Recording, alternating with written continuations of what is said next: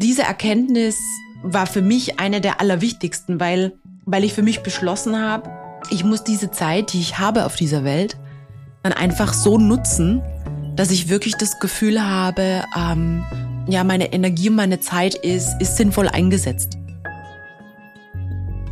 Ich habe mich mit dieser, dieser Unsicherheit, dass ich das Leben jeden Tag verändern kann, ähm, dieser Unsicherheit habe ich mich einfach angepasst und ähm, gehe mit ihr und nicht gegen sie. Herzlich willkommen bei meinem Podcast Mein Leben danach. Ich bin Sonja und in diesem Podcast rede ich mit Menschen, die Krebs überlebt haben oder langfristig mit der Erkrankung leben. Ich spreche mit ihnen darüber, was sich in ihrem Leben verändert hat. Besonders in dieser Folge wird es deutlich, nach der Erkrankung verändert sich oft noch viel, wie zum Beispiel die Beziehung zum eigenen Körper, der Umgang mit den Mitmenschen und auch die Einstellung zum Leben an sich. In dieser Folge hört ihr den zweiten Teil meines Gesprächs mit Victoria. Sie erkrankte schon mit 31 Jahren an Brustkrebs. Für Victoria war schon am Tag der Diagnose klar, dass sie ihr Leben ändern möchte. In der ersten Folge erzählt Victoria unter anderem von dem Schock der Diagnose, dass daraus ein Chaos entstanden ist und dann, wie sie es nennt, eine Zwangspause, nämlich die Zeit der Behandlung folgte, in der sie ihr Leben neu sortiert hat.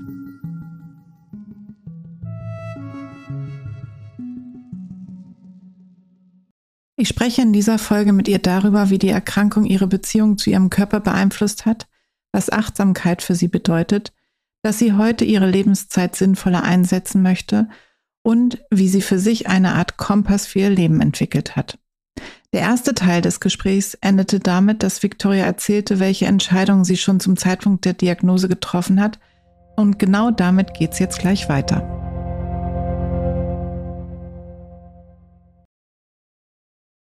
Was mich, was mich da besonders beschäftigt hat, ist, ähm, also dadurch, dass ich dann plötzlich in dieser Situation war, ne, ähm, Anfang 30 ähm, mit einer Krebserkrankung, aber auch einfach gesehen habe, wie, wie gut es mir hier geht in Deutschland, wo ich in einer Situation bin, hier in Berlin. Na, ich kann, konnte mir meine Ärzte aussuchen von einer riesen Bandbreite. Ähm, die haben alle sofort, ähm, also die meisten, ähm, waren sofort bereit, mit mir zu sprechen. Ich wurde, alle Untersuchungen wurden eingeleitet. Die Ärzte haben versucht, die so schnell wie möglich zu machen. Mhm. Mich bei der Terminen zwischengeschoben. Sofort die Therapie gestartet. Eine zielgerichtete Therapie. Also einfach, ich habe mich tatsächlich da auch privilegiert gefühlt, in dieser Situation zu sein. Und also, wie ich das beschreiben würde, ist, wir haben da schon ein bisschen drüber gesprochen. Ähm, wenn man einfach plötzlich, wir haben ja von den Gefühlen am Anfang gesprochen, plötzlich hat, ist man, also fühlt man so, so viel, so intensiv über die eigene Situation. Und was aber dann einfach noch viel stärker war und mich wirklich ähm, umgehauen hat, war, dass mir plötzlich bewusst wurde, dass so viele Menschen da draußen sind mit einer ähnlichen Situation konfrontiert und all diese Menschen fühlen diesen, diesen selben Schmerz, den ich fühle. Na, oder andersrum kann man es dann eben auch sehen, plötzlich habe ich ihren Schmerz gefühlt. Mhm. Na, und das war dann einfach, boah, das war so eine kollektive, ähm, ja, einfach so kollektives Gefühl, ähm, dieser, dieser kollektive Schmerz, na, was so eine Erfahrung mit sich bringt. Und dann dachte ich mir, wie können wir denn es schaffen, dass, dass alle Menschen zumindest die Möglichkeit bekommen, ähm, ordentlich behandelt zu werden, ordentlich diagnostiziert und behandelt zu werden. Weil auch in, ähm, auf, also auch in 2020 damals oder 2019, ähm, aber auch jetzt ist es noch dasselbe, ist es einfach nicht der Fall. Es ist ganz stark davon abhängig und da musst du jetzt nicht außerhalb von Deutschland leben, sondern auch hier äh, in Deutschland, je nachdem, wo du lebst, gerade welchen Zugang du zu Ärzten hast, ähm, hängt es davon ab, wie gut der, also ein wichtiger Bestandteil des äh, Behandlungsverlaufes, ne? mhm. ne? Wie gut wird dein Krebs diagnostiziert? Wird er richtig erkannt? Mhm. Na, wird er zu früh, zu, äh, zu früh wäre gut, ähm, wird er zu spät erkannt? Wird er ähm, vielleicht ähm, eine Mutation nicht erkannt und in Folge ist die Therapie nicht mhm. genau die richtige? Na? Das sind ja alles ähm, Elemente und das, ähm, ja, da habe ich mir dann einfach gedacht, ich möchte gerne mh, mm, da mehr Energie drauf ähm, verwenden. Wie können wir es als wirklich globale Gemeinschaft schaffen, Menschen einen, einen gerechten Zugang zu medizinischer Versorgung zu ermöglichen, weil es sind also tatsächlich eine schockierende Nummer. Laut WHO immer noch 50 Prozent, 50 Prozent, also die halbe äh, Erdkugel sozusagen, die keinen Zugang hat zu einer Basis, ordentlichen basismedizinischen Versorgung. Ja. Und sehr traurig. Das ist traurig, ja, mhm. und, und sehr, sehr schmerzvoll. Mhm. Und plötzlich waren das aber für mich nicht mehr irgendwelche Zahlen, sondern eben, ich habe gefühlt, was das bedeutet. Und das finde ich so beeindruckend, weil das ist etwas, was ich beschäftige mich ja viel mit, ähm, mit dem Buddhismus. Und das reiht sich so ein in dem, was, was immer dort beschrieben wird, nämlich dieses Gefühl, wir sind ähm, ein Teil vom Ganzen und dieses unglaubliche Gefühl von Mitgefühl. Ähm, das ist, wenn du das so beschreibst, ich glaube, das ist das, was dir passiert ist. Ja. Äh, ja. Äh, irgendwie auf irgendeine Art und Weise hat das verursacht, dass dein Herz sich geöffnet ja. hat und dass du auf einmal dieses Kollektive und dieses Gefühl vom Ganzen gespürt hast und dieses Mitgefühl mit den anderen gemacht hast. Und dadurch hast du diese Entscheidung getroffen, etwas anderes mit deiner Energie zu machen. Unbedingt. So wie du eben beschrieben ich, hast. Wenn ich das noch ergänzen darf, und deshalb auch eben nochmal, um auf diese Pause zurückzukommen. Na, diese Pause bedeutet auch, oder vielleicht bedeutet sie das hauptsächlich, ähm, dass du auch deine Gedanken und dein Fühlen befreien kannst von all dem, was sonst so auf dich einprasselt. Und irgendwann ist nur mehr dein eigener verletzlicher Kern über. Und all der ganze Klimbim, was dich so tagtäglich sonst so begleitet, der ist weg und plötzlich diese, ja, diese tiefe Verbindung zu dir selber. Und wenn du an diesem Punkt bist, dann eben passiert automatisch diese Verbundenheit mit den anderen Menschen. Ja, das, also, und ich finde, du beschreibst das wesentlich besser als alles, was ich bisher über dieses Thema Achtsamkeit und so gelesen oh, habe. Dankeschön.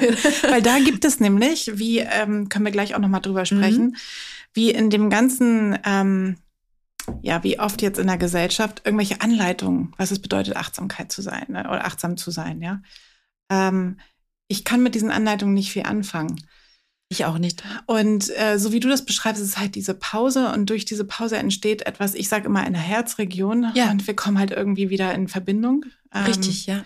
Und äh, das kann tatsächlich passieren beim Spazierengehen. Das kann irgendwie in Meditation passieren. Es kann auch einfach passieren, weil du dir mal vornimmst, einen Tag oder weil es dir schlecht geht wegen einer Chemotherapie, mhm. einen Tag nur im Bett liegst. Ja. Das, das ist halt wieder auf sich selber ähm, zurückgeworfen zu sein. Mhm. Das ist das, was, was es macht. Und da kann noch so viel Achtsamkeitsübungen meiner Meinung nach schaffen, das nicht, wenn man es einfach, einfach diese Pause hat. Absolut, da bin ich, da bin ich 100% bei dir. Also Interessanterweise hatte ich, ähm, bevor die Erkrankung angefangen hat, auch versucht, äh, mich dem Thema Achtsamkeit zu nähern und habe das überhaupt nicht geschafft. Ich fand das eher stressig mit diesen Anleitungen. Na, also das war mh, mm, sehr, sehr schwierig und hat eher das Gegenteilige bewirkt. ja, ja. So, eher habe ich mich noch mehr geschreckt. Jetzt muss ich Achtsamkeit auch noch üben. Ja. Also, genau, und da wollte ich nämlich, das kommt gleich auf das nächste Thema. Das ist genau das Gleiche. Du hattest mal erzählt, du oder hast gesagt, du, diese Erkrankung hat dir geholfen, ein besseres Körpergefühl zu entwickeln. Mhm, ja. Und hast mir vor allem erzählt, wie du vorher und nachher Sport gemacht hast. Mhm. Ähm, Kannst du dazu noch mehr sagen? Weil ich glaube, das ist sehr ähnlich zu diesem Achtsamkeit vorher und nachher. Auf jeden Fall, auf jeden Fall. Das beschreibt sehr gut. Ja, das ist eben die Geschichte dass ich, äh, das hatte ich auch schon bemerkt vor der Erkrankung, aber da konnte ich halt nicht raus aus meiner Haut, dass ich ähm, beim Sport machen nicht bemerkt habe, ist mir das jetzt eigentlich zu anstrengend oder ist es mir nicht zu anstrengend? Und um das zu erkennen, habe ich meine Apple Watch gebraucht. Na, das heißt, eben, okay, wenn mir die angezeigt hat, das ist jetzt nicht mehr im grünen Bereich, sondern im orangen oder im roten, dann wusste ich, okay, dann muss ich es vielleicht ein bisschen äh, zurückdrehen.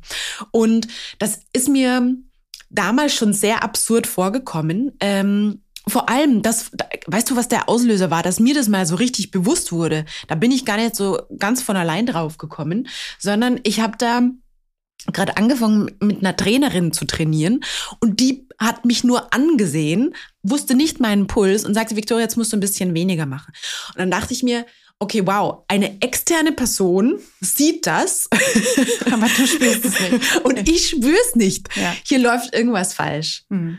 Und ähm, also das hat mich dann, das hat mich ziemlich beschäftigt, aber ich wusste natürlich auch zuerst nicht, wie, wie mache ich das jetzt? Ne? Also das, und daran schon auch wieder zu dem Punkt, was ich gerade meinte, ja, auch Achtsamkeit mit sich selber muss man trainieren. So ähm, mühsam, wie das jetzt klingt, aber ähm, es ist wie auch ein Muskel beim Sport, den du trainieren musst, ja. Ja, aber eben nicht unbedingt nach Anweisung. Richtig. Also, richtig. Das, was du beschrieben hast, ähm, das ist etwas, was mich seitdem ähm, beschäftigt. Immer wieder diese, weil ich habe davor auch, ich habe meine grünen Smoothies jeden Tag gemixt, ja. ich habe Sport gemacht, ich habe alles genauso gemacht, wie man es machen wie sollte. Die Anleitung ist Nein, nicht alles. Ich habe auch mal gesündigt, aber finde ich echt im Rahmen. Ähm, und kriege dann eine Krebsdiagnose. Ja. Und ähm, ich, seitdem beschäftige ich mich damit und sehe das ja auch immer auf Instagram überall, ne? Was, was was uns ständig gezeigt wird, was wir machen müssen, ja. um gesund zu bleiben, um ja. fit zu bleiben und so weiter. Und das sind ähm, Regeln, die uns von außen gesetzt werden, aber ich lese nur ganz wenig Dinge, wo es darum geht, dich selber mal anzuschauen. Und der Körper ist was ganz Individuelles. Du kannst auch nicht sagen, jeder muss äh, irgendwie so und so viel Sport machen die Woche. Das geht nicht. Es ist für jeden anders. Aber das wird überhaupt nicht mehr kommuniziert. Und dadurch ähm, kommt man in so, ein, in so ein Hamsterrad und denkt, ich muss, ich muss, ich muss, so wie du mit ich Sport, mhm. ich muss Sport mit einer Apple Watch machen oder Achtsamkeitsübungen, ich mhm. muss jeden Morgen meditieren. Richtig. Aber es wird überhaupt nicht beachtet, ist das jetzt das Richtige für mich und ist das das Richtige für meinen Körper? Und ich glaube, da entsteht eine richtige Entfremdung zum Körper. Ganz kannst genau. du noch so gesund leben, also vermeintlich gesund, mhm. aber es ist eine komplette Entfremdung und du spürst dich überhaupt nicht mehr. Das kann ich 100% bestätigen. Da sind mir jetzt auch viele Gedanken gekommen, als du das so erzählt hast. Also erstens, ja genau, ich hatte so das Gefühl, mein Körper ist hier auf der linken Seite und mein Geist auf der rechten Seite. Ne? Und äh, die, das muss erst irgendwie wieder zueinander finden. Also so, das kann ich 100% unterschreiben. Und ich finde es auch total wichtig, was du gerade gesagt hast, dass es werden da so Programme vorgegeben, und genauso musst du das machen. Und du hast auch schon angesprochen, wie wichtig es aber ist, da einen individuellen Weg für einen selber zu finden. Und ähm, ich finde, das ist auch dasselbe, da, um jetzt kurz einen Sprung zu machen, ähm, bei der Krankheit. Das hat mir auch total geholfen, ähm, wenn man so Ängste bekommen hat wie, okay, wie wirkt sich jetzt diese und jene Therapie aus? Na, da hört man dann ja von Nebenwirkungen, ähm, wie geht's da den Leuten? Und auch da habe ich aber immer versucht, mir vor Augen zu halten, ja, aber du bist ein, ein, ein Individuum und kannst vielleicht ganz anders funktionieren. Mhm. Also natürlich, ein paar Abläufe sind bei uns allen gleich. Ja. Aber trotzdem bist du ein Individuum und du kannst nicht aufgrund von etwas, einer externen Anleitung sagen, so wird es auch bei mir sein. Mhm. Sondern du musst eben reinfühlen, wie ist es für mich und für dich einen Weg, für, für einen selber den Weg finden, ähm, damit umzugehen. Und das trifft genauso auf einen vermeintlich gesunden Lebensstil, auf vermeintlich Achtsamkeitstraining. Ähm, was funktioniert für mich?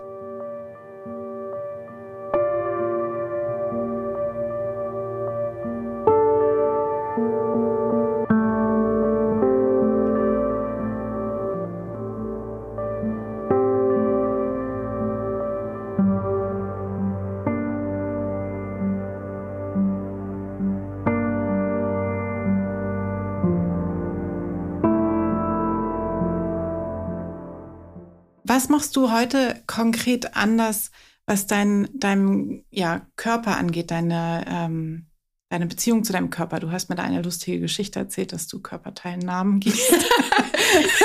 Zum Beispiel. ja, das stimmt. Genau, also ähm, wie würde ich das jetzt beschreiben? Also ich glaube, ein Jetzt weiß ich leider die Quelle nicht mehr, aber da habe ich auch mal ein lustiges Zitat gelesen. Ähm, und es ging so in die Richtung, dein Körper hört immer mit bei deinen Gedanken. Und, und das beschreibt eigentlich sehr gut, was ich, ähm, was ich seither versuche. Ähm, die Gedanken meinem Körper gegenüber ähm, nicht so grob und unfair sein zu lassen. Mhm. Und ähm, das beziehe ich jetzt zum Beispiel auch das Thema, wie man, wie ich als Frau ähm, kritisch war mit meinem Körper. Na? Und äh, um zu der Geschichte, die du gerade angesprochen hast, ich habe mir halt gedacht, na, aber wie mache ich das? Na, weil ähm, über 30 Jahre war ich jetzt irgendwie, okay, gut, vielleicht nicht als Kleinkind, aber dann sagen wir, die letzten 20 Jahre war ich ähm, unfassbar kritisch mit meinem Körper. Na, war unzufrieden, habe gedacht, oh, jetzt hier schon wieder ein Kilo mehr, ähm, aber das darfst du nicht essen. Ähm, all diese, diese furchtbaren Gedanken, mit denen man sich so belastet, unnötigerweise. Ähm, aber wie kommt man da raus nach so vielen Jahren? Na, das war ähm, nicht so einfach. Aber mir war klar, ich will da raus, weil eben zu dem Zitat, was ich gerade gesagt habe, ne, die eigenen Gedanken, man hatte oft Gedanken, die zu jemand anderen würde man sowas nie sagen. Aber zu sich selber sagt man es quasi schon.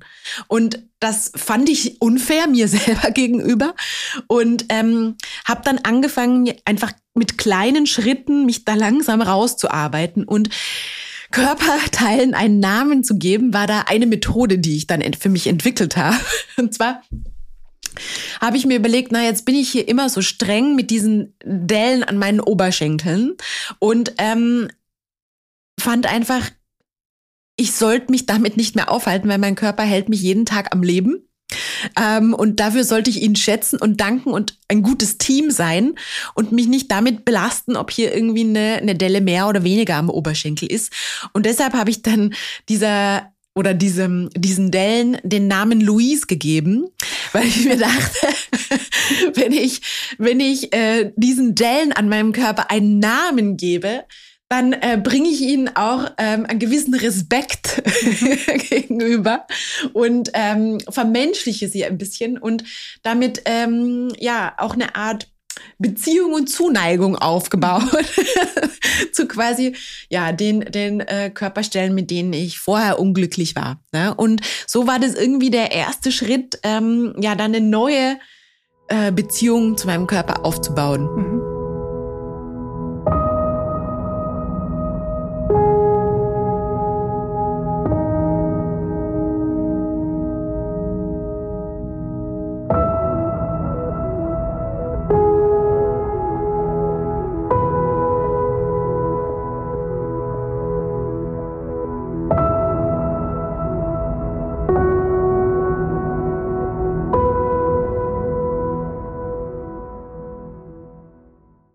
Ja, du hattest ähm, mir gegenüber schon mal eine Sache erwähnt, nämlich, dass du ähm, dir dieser Endlichkeit deiner Lebenszeit so bewusst geworden bist durch die Erkrankung und dass das eine ganze Menge mit dir gemacht hat. Was hat diese Einsicht bei dir verändert?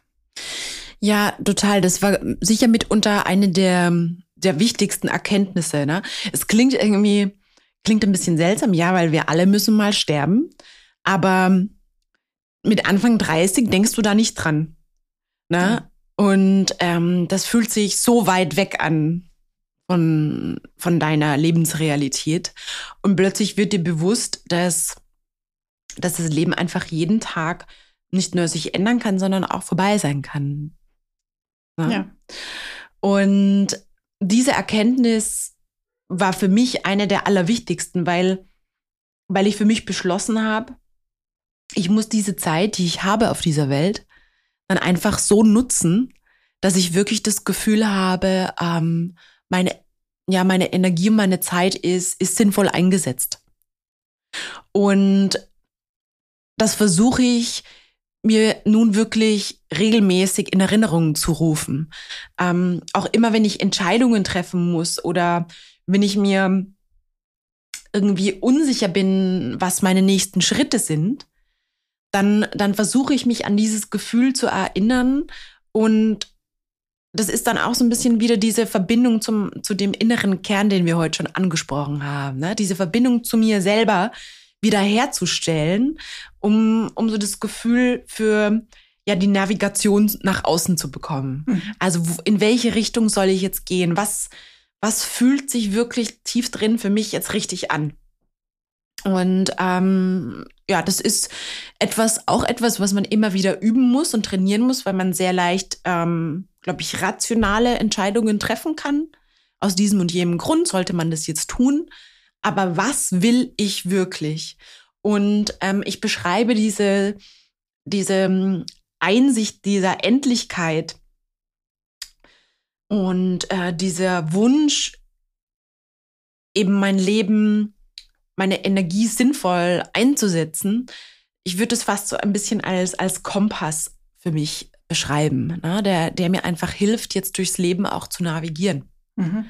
Und wie soll ich sagen, auch es, es, es, muss ich jetzt leider so formulieren, auch mich von diesem ganzen Bullshit zu befreien, der so, ja. der so ähm, oft einprasselt auf uns und mit dem wir unsere Zeit verschwenden können und ähm, über was wir uns nicht alles Gedanken machen können. Und das hilft mir dann auch manchmal, da einfach einen Cut zu machen und sagen so, ist es jetzt wirklich notwendig, dir über das Gedanken zu machen? Mhm. Kannst du da was verändern?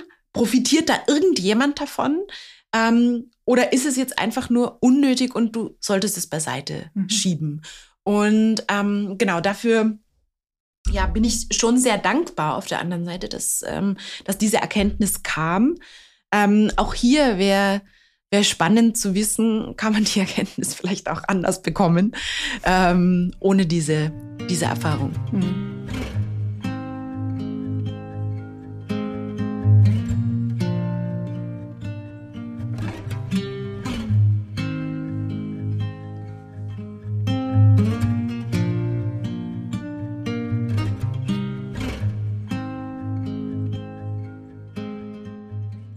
Sag mal konkret, was, was ähm, ist für dich dieser Bullshit, den du aussortierst? Was veränderst du? Also, oder was hast du in deinem Alltag verändert? Du hast es mir mal erzählt, du gönnst dir jetzt auch ein bisschen mehr, glaube ich, Pausenruhe, wenn du merkst, irgendwie irgendwas ist außer Balance.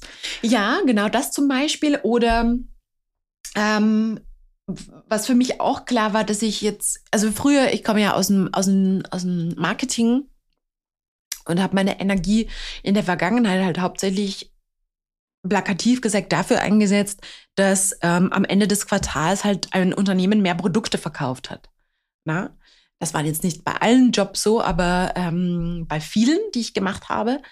Und das ist zum Beispiel etwas, was ich als, als ähm, nicht als Bullshit bezeichne, aber etwas, wo ich mir nicht nur darüber Gedanken machen möchte. Wo ich einfach sage, boah, echt, dafür habe ich studiert, mir so viel Wissen und, und Fähigkeiten angeeignet, damit ich mir dann überlege, wie können wir jetzt noch mehr Produkte verkaufen? Mhm. So, doch, eigentlich ist es Bullshit. Mhm. so, also, das ist zum Beispiel etwas, wo ich sage, dass, ähm, ja, das geht für mich nicht mehr. Das war auch etwas, was sehr schnell klar war. Mhm. Ähm, also bereits die ersten Tage nach der, nach der Erkrankung war mir klar, dafür werde ich meine Fähigkeiten nicht mehr einsetzen als Beispiel. Und ähm, eben die bewussten Pausen, genau das ist, ähm, das würde ich anders formulieren. Und zwar mh, mm, bin ich, also ich, ich neige dazu, also ich habe viel Energie und ich habe einen großen, wie soll ich sagen, kann viel Enthusiasmus für Dinge entwickeln. Und ähm, bin dann schwer aufzuhalten. Und da ich muss gerade lachen, weil wenn man dich sieht, weiß man das. Super. Und, ähm, und deshalb passiert es dann manchmal, dass ich mh, mm, da über einen Punkt drüber komme, wo ich eigentlich schon vorher hätte eine Pause machen müssen. Mhm. Und ähm, wo, wo ich mich dann verausgabe, weil sich so lange gut anfühlt. Und durch dieses gut anfühlen bemerke ich dann nicht, dass es eigentlich schon zu viel ist. Und deshalb, ähm, das war übrigens ein Tipp von einer Psychoonkologin, ähm, die hatte dann gemeint, na, das ist nichts, was ich unbedingt verändern muss in meinem Leben, weil das ist ja auch, macht mich ja auch glücklich. Aber ich sollte präventiv Pausen machen. Mhm. Also ähm, wenn es vielleicht noch gar nicht unbedingt notwendig ist, aber trotzdem schon mal vorsorglich da einfach einen Nachmittag freiräumen mhm. oder ähm, für den Samstag irgendwas Schönes planen, was mir einfach gut tut. Na, also solche bewussten Akzente setzen, die, ob ich es gerade schon brauche oder nicht, mir es möglich machen, meine Reserven wieder aufzuladen. Mhm. Ja, und diese Energie, dass du was Neues ähm, die, oder dich so begeistert, das ist ja auch das, was, glaube ich, dich sehr schnell aus der Erkrankung wieder in, äh, ja, in neue, schöne Dinge reingezogen ähm, haben. Das ist ja nichts Schlechtes in dem Sinne. Aber ich kann es gut nachvollziehen, dass auch dann, auch wenn man so ein Typ ist, ganz viel Ruhe braucht ähm, ja. zwischendurch. Du sagst da total was Wichtiges. Ähm, eben ja, das, weil ich war dann in der Krankheit hatte ich dann auch eine Phase, wo ich da auf diese Eigenschaft von mir sehr kritisch ähm, geschaut habe. Ne? Weil ich mir dachte, okay, hat mich, äh, natürlich jetzt hier völlig vereinfacht gesprochen, aber hat mich das mitunter in diese Situation gebracht? Also habe ich mich selbst ähm, durch dieses ähm, Laufen, diesen Enthusiasmus ähm, ständig ähm, mich zu verausgaben, habe ich da selber dazu beigetragen. Und da habe ich dann auch gelernt, aber bewusst Stopp zu machen und diese Perspektive einfach zu verändern und zu erkennen, das ist eine gute Eigenschaft. Du musst nur lernen, auch diese Eigenschaft in Balance zu halten. Mhm. Und du merkst, Balance ist eines meiner neuen Lieblingsworte, seit ich diese Erkrankung äh, hatte. Also, wie lang ist diese meine Eigenschaft gut für mich und wo fängt es an zu kippen? Und es liegt aber an mir, diese Steuerung vorzunehmen. Mhm. Woran merkst du, wenn es kippt? Ähm, das ist auch etwas, was man langsam rausfinden muss. Ne? Ähm, aber ich merke das an zum Beispiel, wie ich, äh, wenn ich ein Buch lese, kann ich mich konzentrieren auf das, was ich gerade lese oder rattern meine Gedanken. Das ist so ein erster Hinweis, dass ich eigentlich da schon so ein bisschen an der Kippe bin. Oder ähm, kann ich schwer einschlafen? Oder wenn ich in der Nacht munter werde, habe ich dann wieder Schwierigkeiten einzuschlafen, weil meine Gedanken einfach so schnell rumspringen? Oder ähm, bin ich zu müde um für soziale Kontakte? Ja, das kann schon mal vorkommen. Äh, da muss man sich nicht gleich Sorgen machen. Aber wenn man das für über ein paar Wochen hinweg äh, beobachtet, dann weiß ich, ja. ähm, okay, da ist, da ist was, das ist falsch. Oder falsch ist wieder ein hartes Wort, aber da muss ich, muss ich wieder mich mehr in Balance bringen. Oder ähm, mein Körper fängt dann auch an, mich da ein bisschen davor zu schützen und dann nehme ich ein, zwei Kilo zu. Und dann weiß ich schon, ah, okay, eigentlich habe ich nichts verändert, trotzdem nehme ich zu. Mein Körper versucht schon wieder, mich äh, abzuschoten und, und ähm, lagert, äh, lagert Reserven ein quasi. Und das sind halt so, so Dinge, die ich wahrscheinlich früher dann schon wieder verurteilt hätte. Und jetzt denke ich mir, ah, Achtung, das ist ein Hinweis, ähm, versuch mal rauszuzoomen auf deine Situation und ähm, zu schauen, wo ist es gerade ein bisschen zu viel und wo ist es zu wenig. Mhm. Und dafür braucht man eben eigentlich eine Verlangsamung manchmal. Ja. ja. Also diese Verlangsamung des Lebens, das war immer so, das ist für mich so ein, so ein Leitding, wo ich denke, ja, das ist etwas, was ich mir immer hinter die Ohren schreiben muss, weil ich komme auch zu schnell in dieses ja. Rad rein. Ja. Aber es muss, ich brauche eine Verlangsamung, um überhaupt das zu realisieren, ab welchem Punkt es kippt.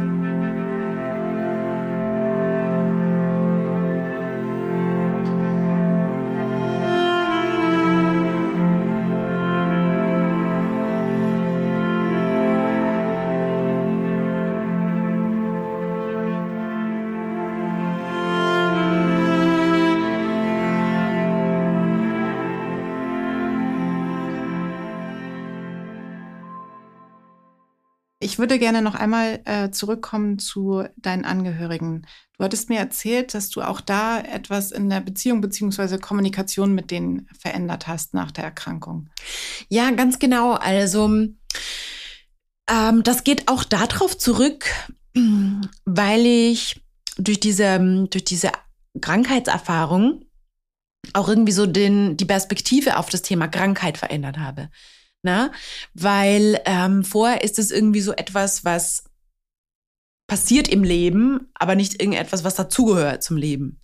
Und mittlerweile habe ich für mich verstanden, Krankheit ist ein Teil vom Leben. Das, ähm, du passt dich an an die neue Situation, aber es ist einfach ein Teil davon. Mhm. Ne?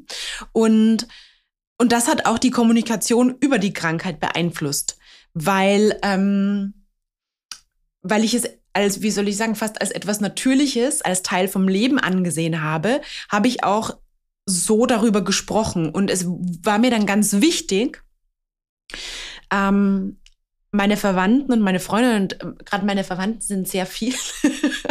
also meine Mutter hat sieben Geschwister und mein Vater auch noch mal drei und so in Summe sind das dann irgendwie mal schnell um die 70 Leute.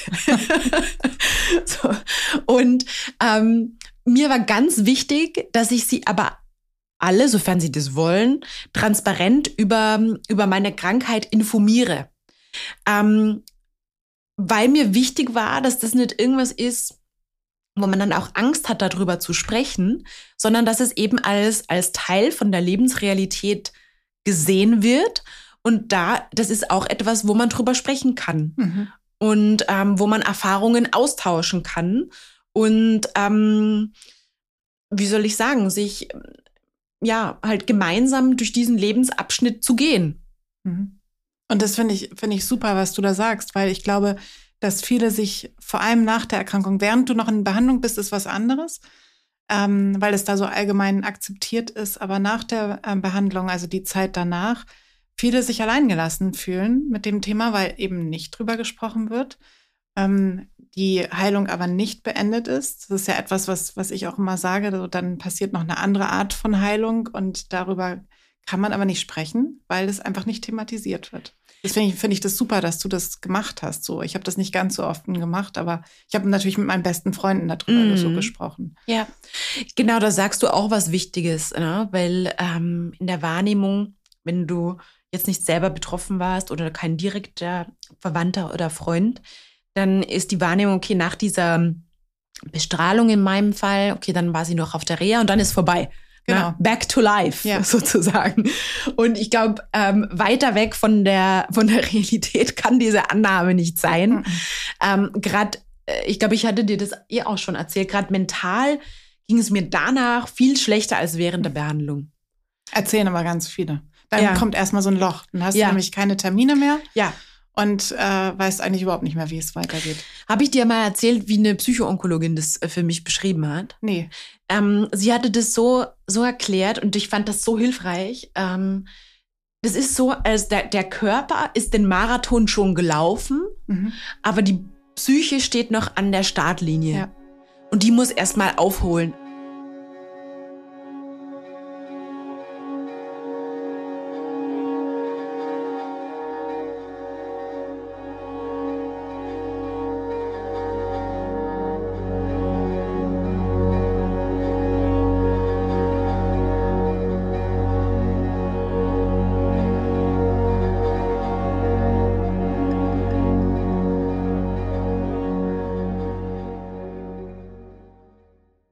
Eine Frage habe ich noch, ähm, eigentlich zwei. Also, was äh, wünschst du dir für deine Zukunft? Was möchtest du, was sich noch verändert? Ach, das ist, das ist jetzt total witzig, dass du das, was, dass du das fragst und dass ich gar nicht direkt eine Antwort drauf habe. Ähm, weil, aber vielleicht ist es auch schon die Antwort, weil ich nicht mehr konkrete Pläne mache für mein Leben. Ähm, oder in Folge mein Mann und ich für unser Leben, sondern ähm, wir sind stark dazu übergegangen, jetzt treiben zu lassen, klingt wieder so, als wäre alles völlig, ähm, wie soll ich sagen, gerade nach Jux und Tollerei. das jetzt auch nicht, aber wir hören halt sehr genau hin, was funktioniert gerade für uns und es, ist, es gibt jetzt nicht den konkreten Plan, ähm, sondern, also um das dann anders zu, anders zu formulieren, ähm, mein Ziel ist, mich von meinem Kompass weiterführen zu lassen und das kann alles Mögliche bedeuten. und das ist auch, das ist auch in Ordnung so. Mhm. Ich habe mich mit dieser, vielleicht mit dieser, dieser Unsicherheit, dass ich das Leben jeden Tag verändern kann, ähm, dieser Unsicherheit habe ich mich einfach angepasst und ähm, gehe mit ihr und nicht gegen sie. Mhm. Ja, ich habe letztens etwas Schönes gehört, das passt dazu, ähm, dass man keine Ziele haben soll, sondern Visionen. Mhm, ja, genau. Das, das äh, würde ich auf jeden Fall unterschreiben. Also ich ähm, habe ja schon so das eine oder andere angedeutet, was mir einfach sehr wichtig geworden ist mhm. ähm, seither. Und, und das habe ich auch immer vor Augen. Aber wie genau ich dazu beitragen kann ähm, und wie der genaue Weg ausschaut, darüber mache ich mir weniger Gedanken. Okay, ja. schön. Und dann habe ich noch die Frage, was würdest du anderen Betroffenen mit auf den Weg geben? Ähm, ich glaube, so das ich finde, dass jeder, der so eine Erkrankung durchmacht, der hat, er hat wirklich, er, sie hat wirklich Superkräfte bewiesen. Mhm. Ähm, und ich glaube, das wäre eine ganz wichtige Perspektive, einfach zu sehen, es ist Wahnsinn, was geleistet wird in so einer Behandlungsphase und danach. Und ähm, ich wünsche mir, dass das jeder für sich selber anerkennen kann, was er sie geleistet hat in dieser Situation. Ähm, auch da finde ich, ist die, die Wahrnehmung von, von Dritten, Menschen gegenüber mit einer Krebserkrankung, ähm, eine, eine, eine falsche. Ähm, da, also ich weiß nicht, korrigiere mich, aber ich empfinde oft, man hat dann Angst, ach, diese Person ist nicht mehr so leistungsfähig, man muss sie mit ähm, Sanft, Samthandschuhen anfassen. Und wenn dann denke ich mir immer, wenn die, wenn diese Person doch nur wüsste, wie resilient man ist ja. nach so einer Krebserkrankung, mhm. na, aber man setzt halt Prioritäten im Leben anders. Und das ist der Unterschied. Ne? Und ähm, genau, also um das zusammenzufassen, eine Wertschätzung dem gegenüber, was, ähm, was man leistet in der Situation. Mhm. Schön. Ja, ich habe keine weiteren Fragen mehr. Vielen Dank. Gerade das, was du zuletzt gesagt hast, nochmal, ist, glaube ich, ein schönes Schlusswort. Man stolz auf sich sein kann. Unbedingt. Und ähm, ich hätte jetzt noch stundenlang mit dir weiterreden können. Ja, ich auch. Ich fand das sehr schön, Sonja. Vielleicht machen wir noch mal ein paar Podcast-Folgen. Gerne. Ich, danke dir vielmals für deine tollen Gedanken und Worte und ähm, ich bin mir sicher, dass das ganz vielen Menschen weiterhilft. Danke. Das würde mich sehr freuen. Ich danke dir für die Einladung und danke, dass du dieses Projekt startest, das äh, oder gestartet hast weil ich hätte mir das so gewünscht, als ich diese Diagnose bekommen habe, dann Podcast wie den deinen äh, zu haben, wo ich äh, ja einfach die diese Geschichten der Menschen hören kann. Ich mir auch, deswegen ja. habe ich das gedacht, das muss gemacht werden. Sehr gut. Dankeschön. Danke dafür.